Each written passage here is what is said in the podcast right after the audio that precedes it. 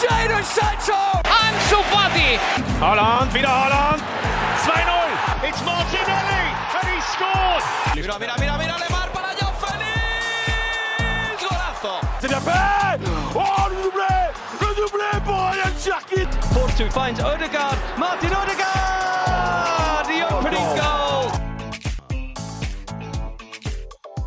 Bonjour à toutes et à tous, bienvenue dans le Formation Football Club, le podcast dédié aux jeunes joueurs, aux éducateurs et aux centres de formation. Je suis aujourd'hui en compagnie d'un grand monsieur du football français, joueur professionnel à l'AS Monaco de 1979 à 1996. Avant de devenir entraîneur, il a notamment dirigé des clubs comme le LOSC, Monaco, l'OL, Nice, Saint-Etienne, mais aussi des clubs anglais avec des expériences du côté de Southampton et de Leicester City. L'occasion pour nous d'en savoir plus sur sa fibre formatrice et son travail avec les jeunes joueurs, comment développer un projet sur le long terme. Je suis très heureux aujourd'hui d'être avec monsieur Claude Puel. Merci beaucoup d'être dans le Formation FC. Comment allez-vous Claude? Très bien, merci. Bonjour à tous. Bah écoutez, euh, vous sortez votre livre, voilà, euh, Libre, 50 ans de football aux éditions Solar. On aura l'occasion euh, de revenir dessus un peu plus tard. Mais forcément, j'ai envie de vous demander, comme on est dans une émission, on parle souvent de, jeunes joueurs, d'éducateurs. Est-ce que pour vous, un entraîneur, par essence, est forcément un formateur? Ça dépend le niveau où il évolue. Dans le- normalement, chez tout entraîneur, à la base, il y a une fibre d'éducateur, il y a une fibre de vouloir développer, je pense, le, le- le joueur, son équipe. Après, après, euh, plus on s'élève sûrement, plus euh, on atteint le haut niveau, le très haut niveau, et, euh, peut-être qu'on est euh, un peu plus euh, sous pression, un peu plus euh, carriériste parfois, et avec la recherche du, du, résultat. Et à partir de là, c'est un peu plus difficile pour, pour certains de, de garder cette part euh, d'éducateur en, en lui parce que parce qu'il a d'autres projets et il va à l'essentiel, notamment avec euh, sûrement des des joueurs euh, plus confirmés qui, qui l'amèneront plus vite à du haut niveau des résultats. Du coup, est-ce que pour vous, il y avait euh, un bon moment pour lancer un jeune joueur? Est-ce que comment est-ce qu'on fait pour deviner euh, ce déclic, pour se dire, bah tiens, euh, tel joueur, je peux le lancer en, professionnel? Mais ça dépend à quel niveau le, voilà, on le situe. Et, mais par essence, bon, il y a bien sûr tous les gamins sont, différents. Il y en a qui sont plus vite prêts que, que, d'autres. Mais je pense qu'il est important, euh, dans une démarche pédagogique, de, de, quand on lance euh, un jeune joueur, euh, de ne pas être avec un avis arbitraire où ça se passe bien, il continue, où ça se passe moins bien, et puis les, euh, on le voit plus ré- réapparaître. Non, ça ça marche pas comme ça. Donner des temps de jeu, on sait par essence que le, le, joueur, ce jeune joueur, est, capa- est en capacité de, de faire des bonnes productions, puis à côté des, euh, des productions qui sont pas sont pas abouties, mais euh, ça fait partie du jeu entre guillemets. Euh, il faut le, il faut lui donner petit à petit ses, ses temps de jeu. Parce que parce que psychologiquement il va dominer euh, euh, petit à petit son sujet, il va avoir il va moins subir la pression. Et c'est important de, de le remettre euh, dès que c'est possible de, de, et de plus en plus avec des temps de jeu importants de façon à le nourrir et de façon à le, à le développer. Bien sûr, tout ça, c'est c'est jamais évident pour un entraîneur parce que par essence, comme, comme le gamin ou le, jou- le jeune joueur n'est pas euh, régulier, ça peut parfois coûter des points, euh, mais je pense qu'il faut en passer par, par là. Ouais, c'est ça. J'ai toujours eu cette, cette fibre, euh, quel que soit le club et quel que soit le niveau où ils pouvaient évoluer, euh, de, lancer des jeunes et de leur mettre le pied à l'étrier et puis de, les nourrir et de leur donner des temps de jeu.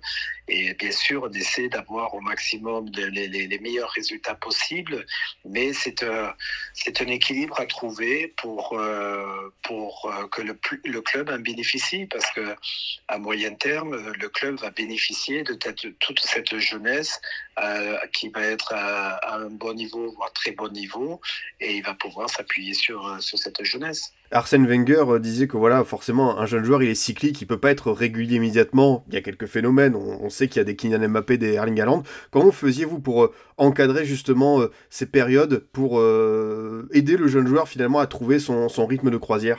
Déjà, bon, au départ, c'était de le prendre avec le groupe, avec des séances d'entraînement. Des fois, j'ai fait passer directement des, des joueurs des moins de 19 euh, directement avec les pros, euh, alors qu'ils n'étaient même pas passés par la case euh, CFA, mais ou national de, maintenant.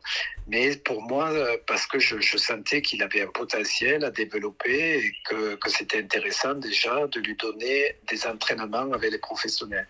Et puis petit à petit, à force de passer des paliers, mais je, je décidais de, le lancer et puis de lui donner des temps de jeu. Et c'est vrai qu'un coup c'était euh, très bien, euh, un coup moyen, un coup c'était insuffisant.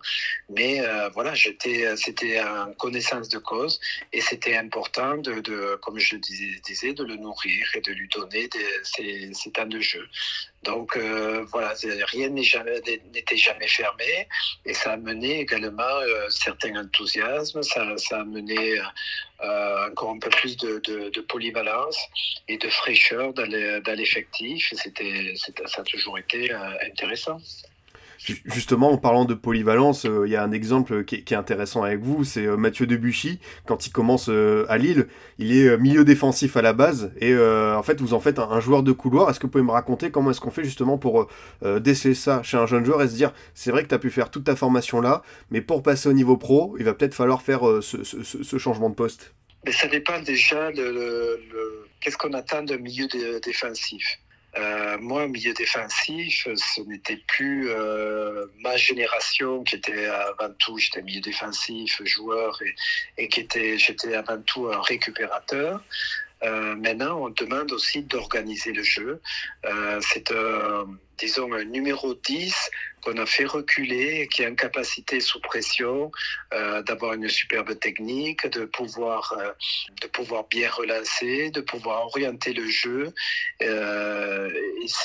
Pour moi, c'est très important ce poste-là pour, pour donner des possibilités à l'équipe.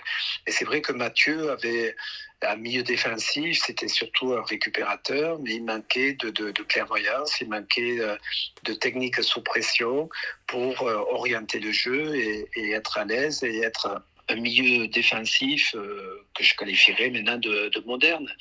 Donc je l'ai essayé milieu droit et puis on a euh, on a beaucoup travaillé à base de vidéos, à base de travail euh, individuel sur le, sur le terrain, à travers euh, des, des, centres, à travers une qualité de débordement, de prise de balle et de, de centres à différents niveaux parce que la, la, qualité du geste est différente. Et puis, il, a, il, a bien, il a bien progressé à ce niveau-là et il est rentré en pro et il s'est affirmé et il était titulaire. Et puis, avant de partir de, de, Lille, je lui ai dit, écoute, pour moi, tu as atteint un certain niveau, tu vas faire euh, une carrière professionnelle, mais tu ne pourras pas aller plus haut euh, par rapport à tes qualités. Si tu veux euh, avoir euh, une possibilité de monter plus haut, je pense qu'il faudra que tu recules d'un cran, que tu apprennes les aspects défensifs. Et maintenant que tu participes bien et que tu as, tu as une bonne qualité de sang, tu pourrais faire un latéral moderne. Parce que le latéral, pour moi, il participe bien. il a une qualité, une gestuelle dans les, dans les 20 derniers mètres où, techniquement, il est en capacité de donner des passes décisives et des, super centres. Et donc, euh, bon, il a été euh, réticent, euh, pour pas dire un peu plus au départ, parce qu'il pensait que voilà, ça suffisait, son expression suffisait en tant que milieu offensif. Et puis, je l'ai forcé un petit peu à, reculer d'un cran et, il s'y est fait. Puis, dans la foulée, il a continué, il a complété son bagage euh, il est parti après Arsenal, il a trouvé l'équipe de France, il a fait une superbe carrière. Ah oui, vraiment, vraiment une belle carrière, euh, comme vous dites. Et justement, vous avez parlé du, fait de le convaincre. Est-ce que c'est simple euh, de parler à un jeune joueur? On sait que ce sont des personnes qui ont, qui ont des égaux, qui ont de la fierté. Est-ce que c'est simple justement de, de, leur dire, va voir que tu changes ça pour que tu puisses évoluer dans ta carrière? Est-ce que comment vous y preniez pour qu'ils acceptent ça? Ben, J'essayais de les, de les convaincre, bien sûr. Leur montrant pas mal d'exemples, en, les corrigeant, en leur montrant ce que je, voulais. Donc il y, y, en a beaucoup parce que c'est vrai que j'ai beaucoup fait évoluer des joueurs, de, beaucoup de joueurs ont changé de poste sous, sous ma direction, mais c'était pour leur bien et, et c'est vrai qu'il euh, y a eu peu de joueurs, je dirais, réticents. Euh, Mathieu a été l'un d'eux au départ. Il y a peut-être euh, Mathieu Baudemer aussi.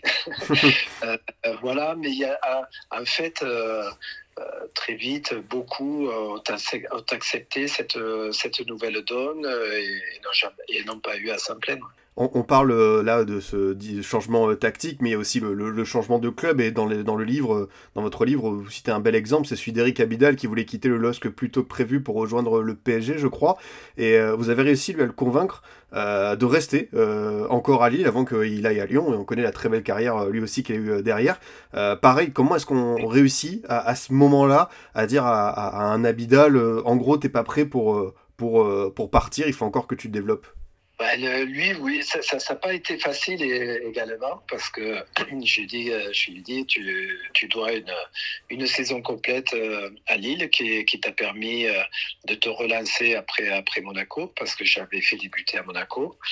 Et, euh, et donc, euh, tu n'es pas encore prêt parce que tu dois faire une confirmer une saison complète. Tu es encore très jeune, mais c'est vrai qu'il était euh, avec les sirènes du Paris Saint-Germain à l'époque. Il pouvait monnayer son, salaire. Et donc, il y avait beaucoup de choses qui rentraient en ligne de compte. Et, et puis, j'ai refusé son, son, départ. Donc, c'est vrai que ça a été un petit peu particulier, ça, a été tendu. Euh, on n'a pas lâché avec, euh, avec et, et puis euh, on ne savait pas trop comment il allait nous, nous revenir parce qu'il parce qu'il ne nous a pas adressé la parole de, de, de plus de mois. Mais après, il est revenu, il a confirmé, il a fait une saison où il a été encore meilleur et puis il, a été, euh, il est parti pour Lyon. Euh, mais voilà, c'était quelque chose d'important parce que c'était pas simplement footballistiquement, c'était également en termes de personnalité et de caractère et de respect par rapport au club. Et donc, euh, euh, voilà, je pense qu'il a compris. Il a, non seulement il a progressé au niveau du, du, jeu du ballon, et il a fait une superbe carrière euh, derrière, mais aussi ça, ça a été quelqu'un de bien et il s'est toujours très bien comporté après dans toute sa carrière avec beaucoup de respect pour, pour les clubs où il a évolué et pour les entraîneurs. Et ça, c'était c'est le plus important également on, parle d'intégration euh, sur le terrain, euh, dans le vestiaire. Comment vous faisiez avec, votre staff pour que les jeunes se sentent à leur place, pour qu'ils puissent se faire euh, justement voilà, une petite ouverture? On sait que c'est jamais évident, il y a une pyramide des âges, il y a des cadres. Comment est-ce que vous faisiez avec votre équipe pour que le jeune se sente le plus à l'aise possible? Le plus à l'aise, euh, je, je, dirais, qu'il il avait des devoirs. Euh, il avait des devoirs, il rentrait dans un vestiaire. Il faut faire attention parce que certains jeunes sont un peu désinhibés et pensent que tout leur est dû également. Donc il faut faire attention. Quand c'est le cas, eh bien, il faut lui rappeler euh, ce qu'est un jeune professionnel, l'apprentissage, le respect qu'il doit avoir par rapport aux, aux, joueurs plus capés et plus âgés et, et prendre de l'exemple. Donc c'est important justement de, de, euh, de les éduquer, de les éduquer à être de bons professionnels et de ne pas penser que parce qu'ils euh, arrivent en pro, parce qu'ils ont des temps de jeu, que ça y est, ils sont arrivés. Parce que là aussi, ça peut arriver. Et donc à ce, moment-là, il est, possible qu'ils qu retournent avec la réserve quelque temps avant qu'on les reprenne. Euh, si on sent que euh, la compréhension du monde professionnel euh, ne l'a pas encore atteint. Quoi. Donc c'est important de maintenir du respect toujours et d'aller chercher des choses et de garder une, beaucoup d'humilité. Justement, euh, vous parlez de, de, de, ces jeunes joueurs, euh, Claude Puel. Euh, vous avez commencé à, entraîner du côté de l'AS Monaco à la fin des années 90. Vous aviez des jeunes à l'époque comme David Trezeguet. vous avez terminé là du côté de l'AS Saint-Etienne. Vous avez une autre génération. Justement, en, plus de 20 ans, qu'est-ce que vous avez constaté comme évolution chez ces jeunes joueurs? On va dire vraiment sur l'aspect mental. Qu'est-ce que vous avez pu voir chez eux? Je dirais que le, le, tous ces jeunes-là suivent, suivent la l'évolution de la société. Donc, euh, on se retrouve avec des, gamins euh, qui sont impatients, qui veulent tout de suite, qui sont dans l'instantané. qui veulent, qui sont un peu toujours plus désinhibés, c'est-à-dire que ils ont ils ont pas peur de débuter, ils n'ont pas peur de se retrouver dans, le monde professionnel. Euh, donc c'est intéressant d'un côté parce que justement euh, ils affrontent euh, le, euh, le, le, monde professionnel et puis ils ont euh, des réponses qui, sont intéressantes, qui, et ils sont beaucoup plus prêts. Mais de notre côté, il y, a, quand même pas mal de fragilité aussi parce que au bout d'un certain temps, quand passé le, premier cap euh, où tout est beau et, puis ils ont, euh, je dirais, euh, comme je disais, ils sont désinhibés et pas trop respectueux de la, de la hiérarchie et ils vont, ils vont chercher les choses. Après, c'est difficile parce que parce qu'il y a beaucoup d'attentes et ce sont encore des, des, jeunes hommes, ce sont pas, ils sont pas matures, ils sont pas formatés. Euh, il y a l'avènement des réseaux sociaux qui fait beaucoup de mal. Il y a des entourages de joueurs qui sont plus ou moins euh, compétents des fois ou adéquats pour, euh, pour le gamin.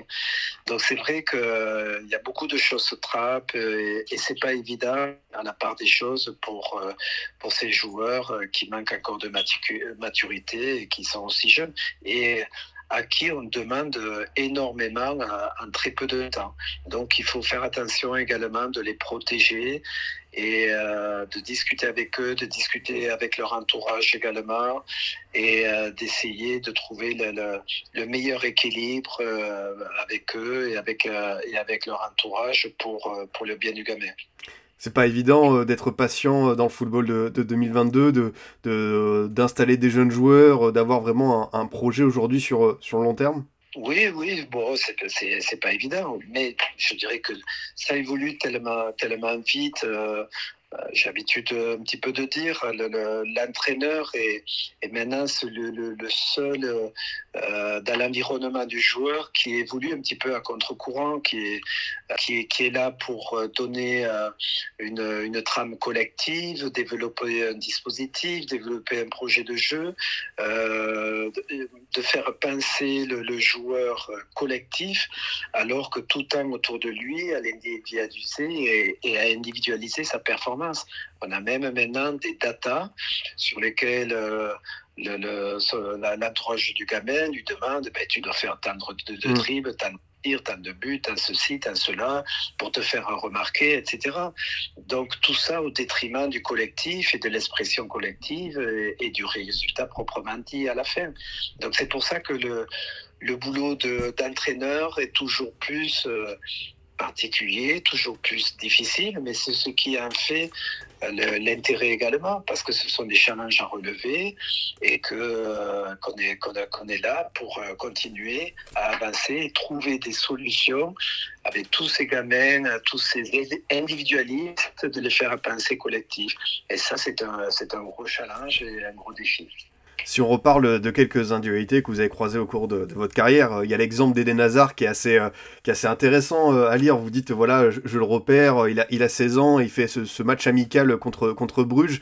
Euh, quand on parle de, de, talent comme ça, et juste après on, dira peut-être un petit mot de, Karim Benzema, quand vous avez voilà, des, bah, tout simplement entre vos mains des joyaux, qu'est-ce qu'on fait en tant qu'entraîneur pour les accompagner au mieux alors que voilà, ils sont pas encore euh, forcément, euh, voilà, c'est pas des joueurs très âgés. comment est-ce qu'on fait pour leur donner le maximum de clés pour qu'ils puissent maximiser ce, gros talent Je dirais que l'Eden, Eden à l'occurrence, bon, euh, voilà, on l'a lancé à, cet âge-là parce que parce que euh, il était mûr. Je, le voyais évoluer avec une densité physique déjà. Il était prêt. Il était comme il était euh, 4-5 ans euh, après.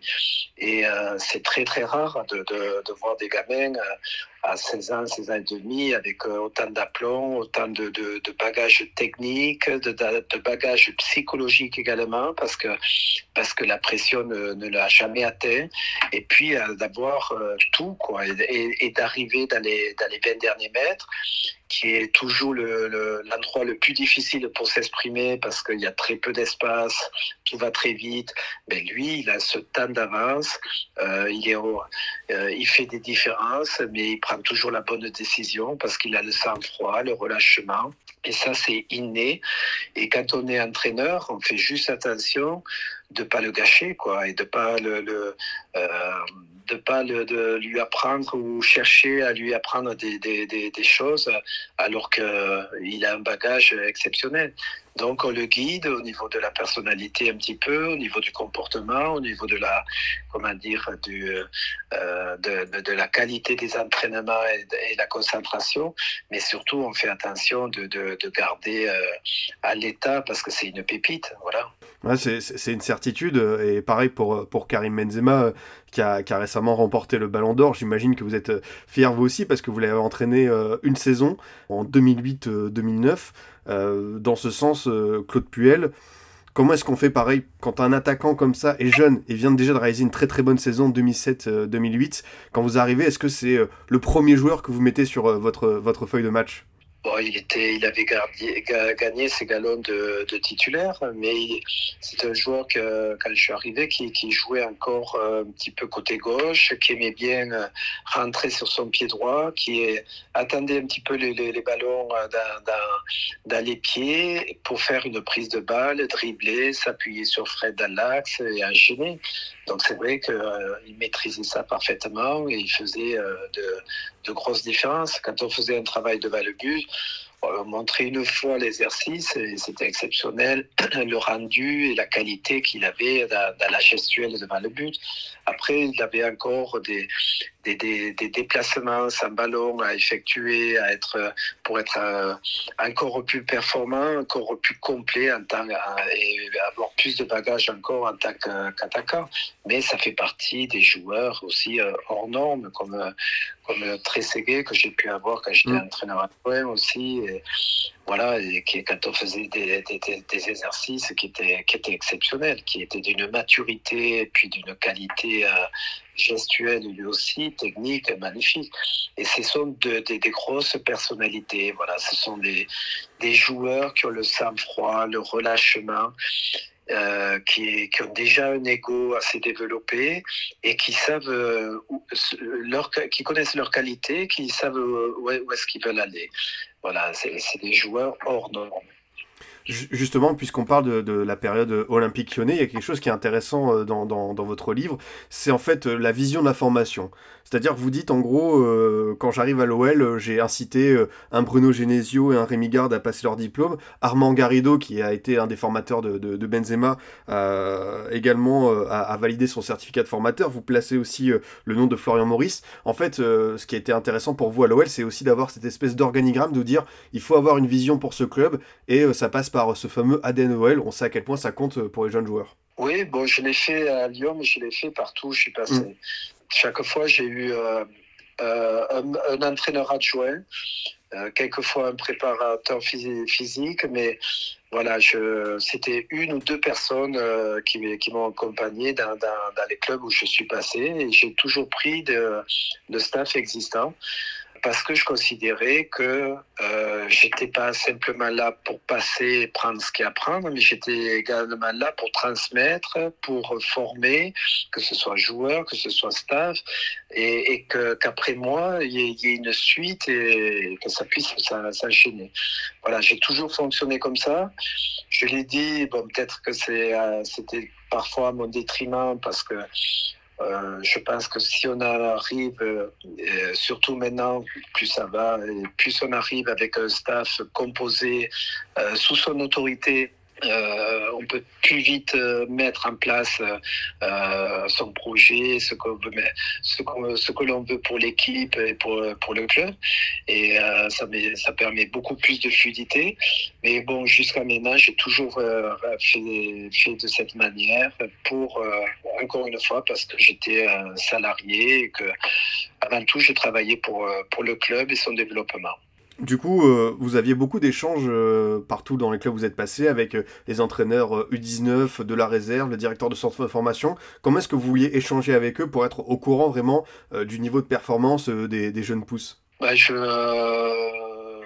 Comment dire Déjà, je, me tenais au courant des matchs, des gamelles m'est arrivé assez souvent d'aller voir les 17, 19, la réserve.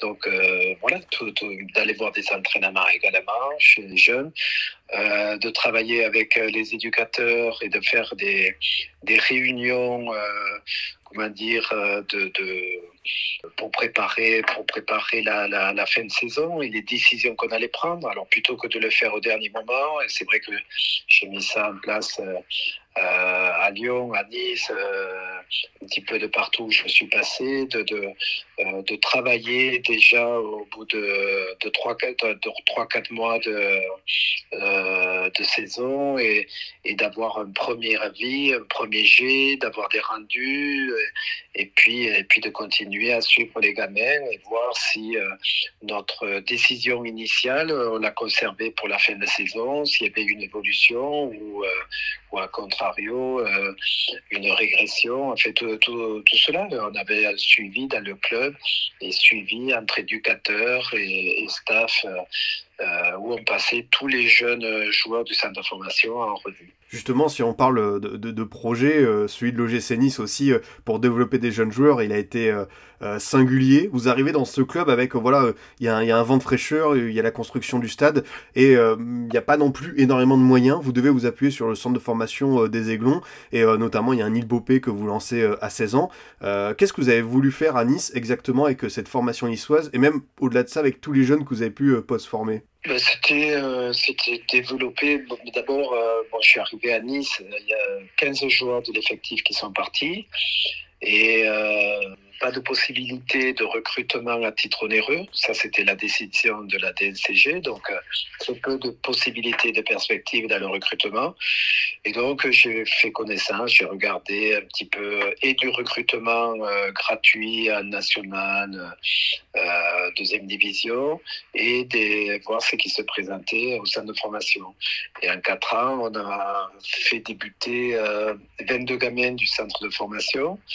Et euh, il y en a beaucoup, euh, une majorité, qui se sont retrouvés dans, beaucoup de clubs en France ou à l'étranger.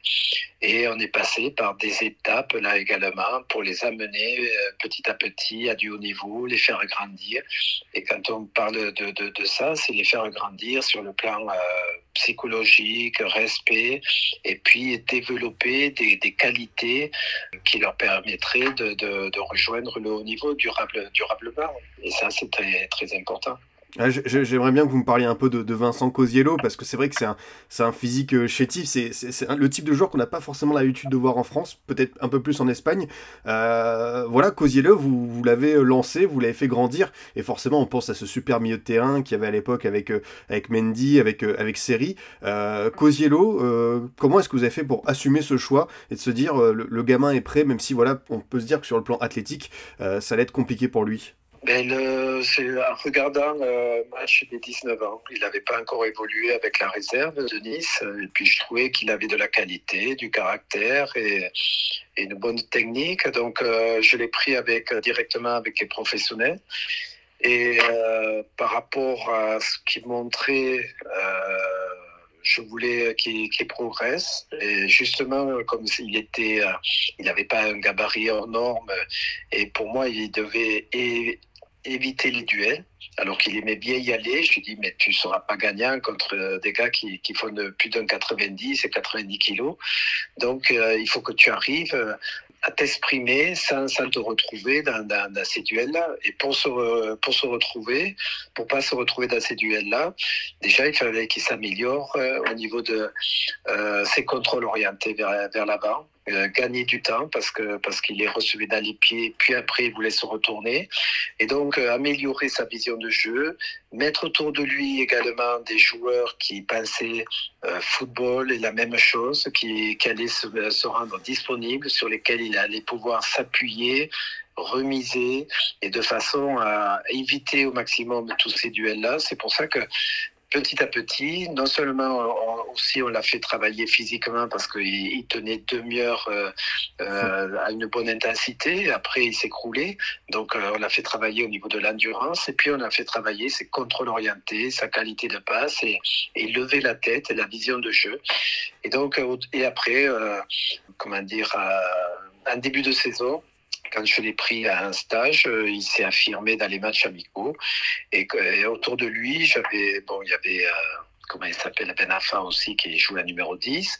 Et puis, ce milieu, comme on dit, avec Mendy, Seri et, et lui. Donc, euh, des joueurs euh, à petit gabarit, mais euh, des joueurs qui étaient à l'aise, étaient très à l'aise techniquement, euh, à l'aise sous pression et qui donnaient tout le temps des, des- des possibilités à chacun d'entre eux de s'exprimer et d'éviter au maximum les duels.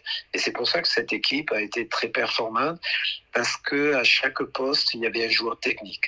Si euh, vous avez un, deux joueurs qui ne maîtrisent pas, qui n'ont pas assez de technique et qui ratent leur contrôle ou euh, n'ont pas le, le, euh, le sens du jeu ou euh, ne donnent pas le ballon au bon moment, etc., ou se rendent pas disponibles, automatiquement, ces joueurs-là vont mettre leurs coéquipiers en difficulté et on perd les ballons et on se retrouve dans les duels et c'est ce que je voulais pas. C'est pour ça que on a essayé de monter une équipe sans moyens, mais avec énormément de ballons, de technique et, et c'est pour ça qu'il y avait une qualité de jeu qui était, qui était vraiment superbe. On, on a parlé de, de la jeune euh, génération. euh, de... Est-ce que finalement les jeunes, avec vous, ils aimaient discuter tactique, ballon? Est-ce qu'il y avait des discussions voilà, sur euh, le plaisir du jeu, sur la tactique? Est-ce que vous trouvez qu'ils sont vraiment euh, à l'écoute de ce que vous leur dites sur ces questions-là? Oui, bon, ça, il, y avait beaucoup, il, y avait, il y avait des échanges, il y avait beaucoup de travail. J'ai toujours fait beaucoup de travail de vidéo Mm. aussi, de travail sur le, le terrain. Et puis, euh, bon, les, les, les, les jeunes, j'étais un petit peu plus directif. Après, avec les, les plus anciens, oui, il y avait beaucoup de discussions, notamment avec, euh, avec Altem, avec euh, Valère Germain, etc. Parce que, parce que j'avais besoin de leur assentiment et justement qu'ils amènent tous les, les, les jeunes avec, derrière eux. Et donc, c'est vrai que c'était important. Et puis, ils prenaient. Euh, voilà, il n'y a pas de secret. Ils prenaient un tel plaisir. En plus, il y, il avait des résultats. Ils prenaient un tel plaisir à, s'exprimer de cette façon. On marquait des buts magnifiques avec euh, des, des- il y a 8-9 joueurs différents qui avaient touché le ballon avant un but. Et, donc, euh, voilà, c'était euh, automatique. Et puis, dès les matchs amicaux, on avait, euh, on avait gagné Naples, on avait gagné Galatasaray, Beşiktaş. Ça fait, voilà, euh, et je leur avais dit, euh, euh, normalement, on n'a pas une équipe pour jouer dans le championnat de France, mais notre seule chance pour exister, ben, c'est de développer du jeu, d'éviter au maximum les duels, même si je sais que vous n'avez pas peur d'y aller, et euh, parce que parce que vous avez une belle qualité technique, mais voilà, il ne faudra pas se retrouver systématiquement dans les duels. Donc, il faudra faire du jeu et faire courir l'adversaire. Et c'est ce qu'on avait fait euh, superbement euh, toute la saison. Du coup, il y a eu euh, aussi euh, ces expériences en, première ligue. Est-ce que vous pouvez nous raconter un petit peu c'est quoi la différence dans la gestion des jeunes joueurs entre la France et l'Angleterre, ce que vous avez constaté du côté de, Southampton et de Leicester City? Ben, ça dépend, je ne peux pas parler des, des, d'autres clubs, je peux parler de Southampton et puis euh, et de Leicester, mais c'est vrai que par exemple Leicester, j'avais, euh, bon, comme j'avais l'habitude d'aller voir les, les, gamins euh, dans, dans leurs matchs, j'allais voir souvent la réserve, je regardais à la, en vidéo leur match à l'extérieur, et puis, euh, et puis ça me convenait pas parce que, parce que Leicester ne, de, sortait jamais de jeunes. Euh, mais quand je regardais la réserve, c'était un football très direct, avec beaucoup d'intensité, mais euh, voilà, il n'y avait, il y avait pas trois passes d'affilée. Quoi. Mmh. Il fallait très vite aller à l'essentiel, deuxième ballon, euh, ballon dans l'espace, courir après, donc beaucoup de déchets. Et j'étais dans l'incapacité de voir s'il y avait un bon joueur qui, évoluait. Et, les professionnels euh, ne voulaient pas aller jouer avec la réserve euh, ben, quand ils revenaient de blessures ou autre. Voilà, parce que parce qu'ils s'y retrouvaient pas avec euh, ce jeu. Et c'est vrai que j'avais eu, comme je raconte dans le bouquin, j'avais eu de, longues discussions avec avec Steve, l'entraîneur, et donc, euh, voilà, je, je, on a travaillé ensemble par la suite, après quelques péripéties, on a travaillé ensemble pour euh, améliorer pour moi la, la qualité des jeux et pour qu'on ait plus de retour au niveau de la qualité de nos jeunes joueurs. Et c'est à partir de là que voilà, on a, il y a trois, quatre jeunes qui, qui, sont apparus en pro, qui sont toujours d'ailleurs, et on a fait, euh, euh, on se régalait de voir la réserve, et on a mis des, des tolls à Arsenal, à Manchester City, chez mmh. les jeunes, etc. Et ça, c'était important. Et puis, les, les, professionnels avaient envie de nouveau de, de, de revenir et de, et de, faire un match pour aller chercher l'état de jeu avec la réserve. Mmh tout ça, c'est important. Et on a sorti euh, pas mal de gamins euh, de la réserve à Leicester. Ouais, il y a quelques bons exemples. Hein. Harvey Barnes, Ben Chilwell, Hamza Choudori. Ça, c'est super intéressant. Finalement, c'est l'alignement entre vous, votre équipe première, et euh, la formation, euh, l'équipe réserve. J'imagine que pour vous, c'est essentiel euh, d'avoir un minimum de, points qui se coordonnent pour que voilà les, les joueurs aient des repères. Vous parlez de ceux qui auraient une blessure, forcément, s'ils arrivent en équipe réserve et que voilà c'est juste du kick and rush, bah, ça va pas forcément leur plaire et surtout vous, ça peut pas vous intéresser sur la durée. Voilà, exactement. pour le coup, l'exemple Southampton, vous étiez dans un club qui était réputé aussi pour euh, sa qualité de formation, aussi de, de post-formation. Euh, finalement, qu'est-ce qui vous a plu euh, là-bas euh, dans, dans, cette première expérience? C'était votre première expérience euh, en Angleterre euh, lors de la saison 2016-2017 Je dirais que le... là-bas, il y a beaucoup de jeunes qui sont sortis, des fois qui sont partis directement de la réserve et qui, que, que le club a vendu. Et donc, c'est vrai qu'il y, y, a eu 5-6 jeunes euh, euh, qui, sont, qui, sont, qui sont partis, qui ont fait la, comment dire, la réputation de Southampton. Et euh, quand je suis arrivé, il y avait, y avait plus tellement de, de, de qualité. Bon, j'ai essayé de sortir à 3-4 jeunes, en poussant au maximum, mais il n'y avait plus les talents qu'il y avait auparavant. Et euh, je trouvais que le, le, le club s'était un petit peu endormi. Euh, pas plein de, de, de, de, bons retours euh, euh, sur, euh, sur leur formation, mais ils avaient, pour moi, ils n'avaient pas renouvelé un petit peu le, ce qu'ils avaient pu faire auparavant. Et c'est vrai qu'il a fallu réinjecter des, des, des jeunes, revoir un petit peu ce, cette, cette formation et, et, le recrutement parce que ça manquait, ça manquait de qualité par rapport au, à la formation auparavant. Donc voilà, mais c'était super intéressant bien sûr parce que parce qu'il y avait une volonté euh, d'avoir cet équilibre, de trouver cet équilibre entre des jeunes formés au club et, euh, des gars euh, plus matures pour les encadrer, tout en essayant d'avoir euh, d'avoir des résultats. Et puis les terrains étaient magnifiques, euh, le centre d'entraînement était magnifique. Euh, voilà, il y avait déjà beaucoup de, profession de professionnalisme. Avec toute la journée, on pouvait avoir le centre à disposition, les repas, les petits déjeuners, etc. Donc tout était fait pour pour bien vivre ensemble et bien travailler. Tout à l'heure, euh, Claude Puel, on a parlé euh, des, joueurs, euh, des, des, joyaux encadrés comme Hazard et Benzema. Et un autre type de, joueurs jeunes et peut-être un peu moins, qui est intéressant, je pense, à développer, c'est ceux qui arrivent avec des, parcours atypiques, ceux qui n'ont pas forcément connu le centre de formation. Je pense notamment à un Adil Rami ou à un Jimmy Vardy du côté de Leicester.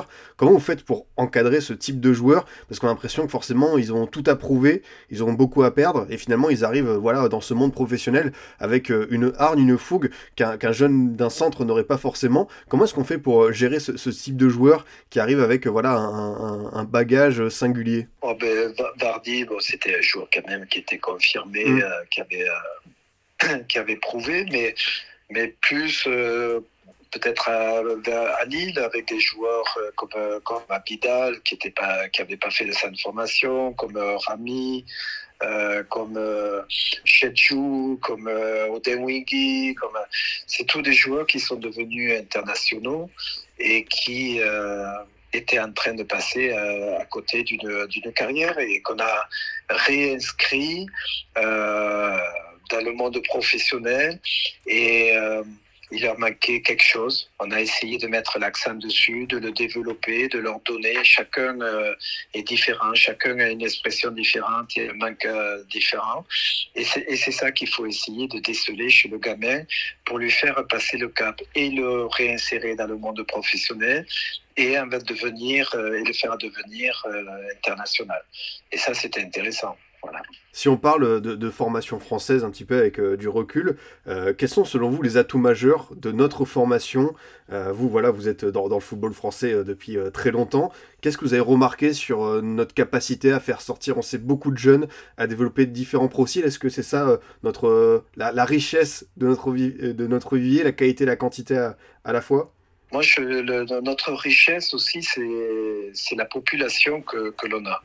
C'est-à-dire qu'on a, euh, on a euh, dans le recrutement, euh, chez, les, chez les jeunes, beaucoup de gamins qui viennent de, de milieux un petit peu un petit peu précaires ou de banlieues ou de et qui sont euh, voilà qui, qui ont qui ont faim et qui ont euh, qui ont envie de réussir qui regardent aussi euh, à la télé qui qui singent qui aimaient bien singer un petit peu leur, aîné avec des gestes techniques des choses qui, qui sortent de l'ordinaire. Et on a une population aussi qui, qui a de grosses qualités physiques. Et quand on arrive à y mettre de la technique, euh, l'insérer avec de l'intelligence de jeu. Et, voilà, on, arrive à faire de, très grands joueurs. Après, il faut faire attention parce que voilà, j'ai l'habitude de dire, il y, en a beaucoup qui, sont attirés par le physique pour euh, recruter des jeunes même des joueurs.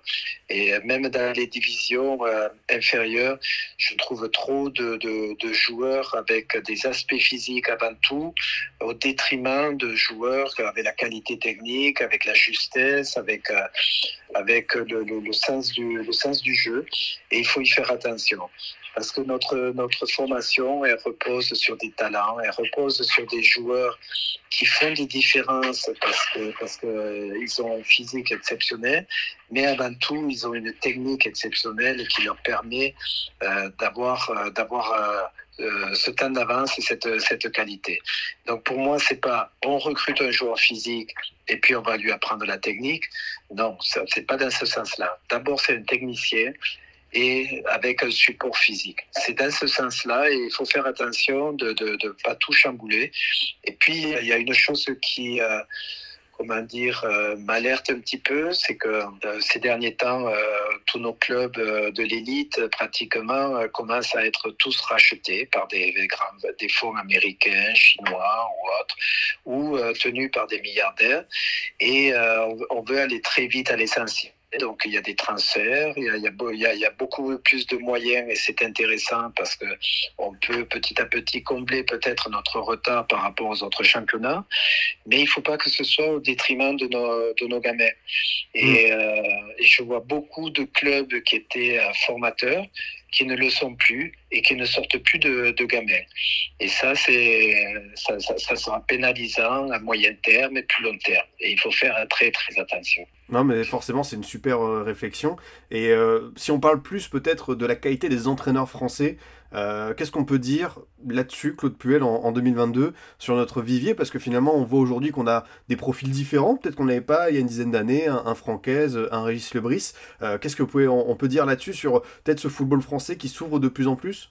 Ben, Je dirais que il y a un peu plus de technicité qui semble revenir parce qu'il faut pas oublier que bon moi à l'époque où j'étais joueur euh, les équipes dominantes c'était c'était Monaco euh, où j'étais c'était c'était Nantes c'était euh, Bordeaux c'était Saint-Étienne c'était voilà c'était c'était un football technique l'équipe de Nice avec les Guillou, Jouve, Huc